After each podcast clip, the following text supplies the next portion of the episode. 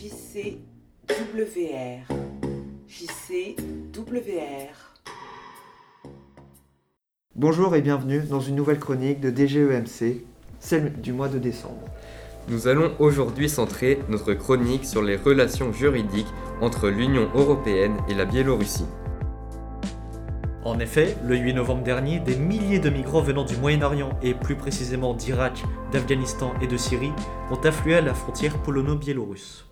Cet afflux de migrants s'inscrit en réalité dans un cadre plutôt global. Cette situation fait écho aux sanctions européennes émises envers Minsk, capitale de la Biélorussie. La Pologne, membre de l'Union européenne, a donc envoyé en retour 15 000 soldats à la frontière, construit une clôture de fils barbelés de plusieurs dizaines de kilomètres et a multiplié les menaces envers Loukachenko, le dictateur biélorusse. Nous pouvons alors nous demander pour quelles raisons l'Union européenne a-t-elle sanctionné Minsk et quels sont les intérêts de la Biélorussie à provoquer cette crise migratoire? Alors, quelles règles de droit s'appliquent dans ce cadre? Pour répondre à cette question, nous expliquerons et détaillerons dans un premier temps les sanctions européennes prononcées à l'encontre de la Biélorussie. Puis nous verrons ensuite quels sont les intérêts et les enjeux qui tournent autour de cette crise migratoire. En effet, en août 2020 se sont déroulées les élections présidentielles en Biélorussie qui ont donné grand gagnant le président Loukachenko pour un sixième mandat avec plus de 80% des suffrages. Résultat qu'ont contesté la totalité des membres de l'Union européenne. S'ajoute en plus de cela une répression très violente après l'élection envers l'opposition et les manifestants anti-Loukachenko. C'est pourquoi l'UE a décidé en réponse de nombreuses sanctions vers Minsk, de nature économique notamment, au motif d'une poursuite des violations des droits de l'homme, ces droits étant inscrits dans l'article 2 du traité de l'Union européenne.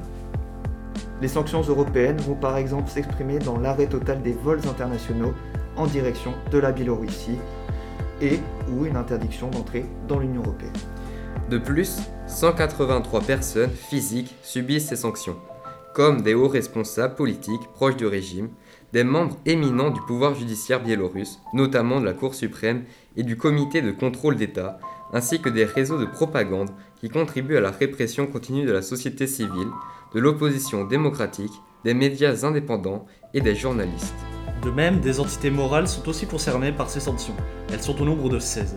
Il s'agit pour la plupart d'entreprises comme la compagnie aérienne, Belavia Airlines, des voyagistes et des hôtels, ayant contribué au franchissement illégal de la frontière de l'UE via la Biélorussie à des fins politiques.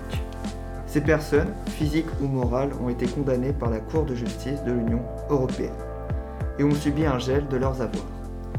Les citoyens et entreprises de l'UE ont interdiction de mettre des fonds à leur disposition. Cette Cour de justice de l'UE a, rappelons-le, comme fonction principale celle de juger les recours directs, visant à faire respecter les règles européennes par les États membres, le recours en manquement, et par les institutions européennes. Toutes ces sanctions ont été ratifiées par un texte signé par les différents dirigeants de l'UE, ces derniers rappelant les violations persistantes des droits de l'homme de la part de Minsk, contraires aux principes fondamentaux de l'UE comme la démocratie ou la liberté d'expression, relevant encore une fois de l'article 2 du traité de l'Union européenne. Ces sanctions sont évidemment contraignantes pour le dit pays, et c'est pourquoi la Biélorussie a réagi en utilisant l'arme migratoire.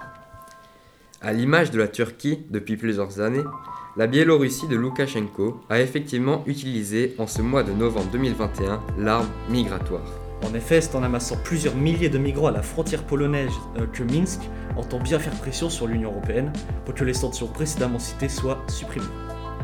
Cette arme est d'autant plus efficace et menaçante envers l'UE que celle-ci n'a pas encore de réelle politique migratoire. Rappelons que pour parvenir à de réelles mesures sur ce domaine, il faut qu'il y ait un vote à l'unanimité pour la mise en œuvre de ceci. Or, il semble aujourd'hui impossible de créer un consensus entre des pays ouverts comme l'Allemagne et des pays davantage fermés et réticents quant à l'accueil des migrants comme la Hongrie par exemple.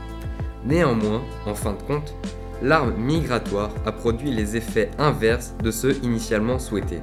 En effet, l'UE a depuis cet épisode largement durci ses sanctions envers Minsk. Bruxelles a d'ailleurs qualifié l'attitude de Loukachenko de honteuse, dénonçant par ailleurs l'instrumentalisation des migrants de la part du dictateur biélorusse en leur faisant croire que ces derniers pourraient rentrer au sein de l'Union européenne. Ainsi, nous avons donc vu, à l'aide de cette chronique, les récents événements se déroulant en Biélorussie, nous avons détaillé les sanctions européennes émises contre Minsk et la crise migratoire qui a fait écho à ces sanctions. Cependant, face au chantage croissant de pays utilisant comme arme les migrants, l'UE ne devrait-elle pas trouver une nouvelle stratégie pour lutter contre ces pratiques? A bientôt pour une prochaine chronique.